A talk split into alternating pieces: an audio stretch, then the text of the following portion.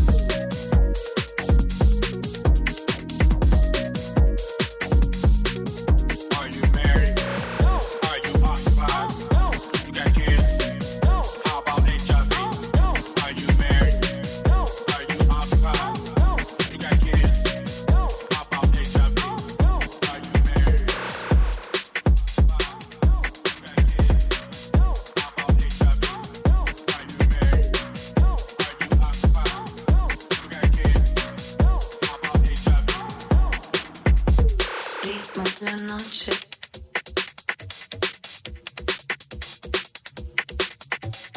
Ripa la noche.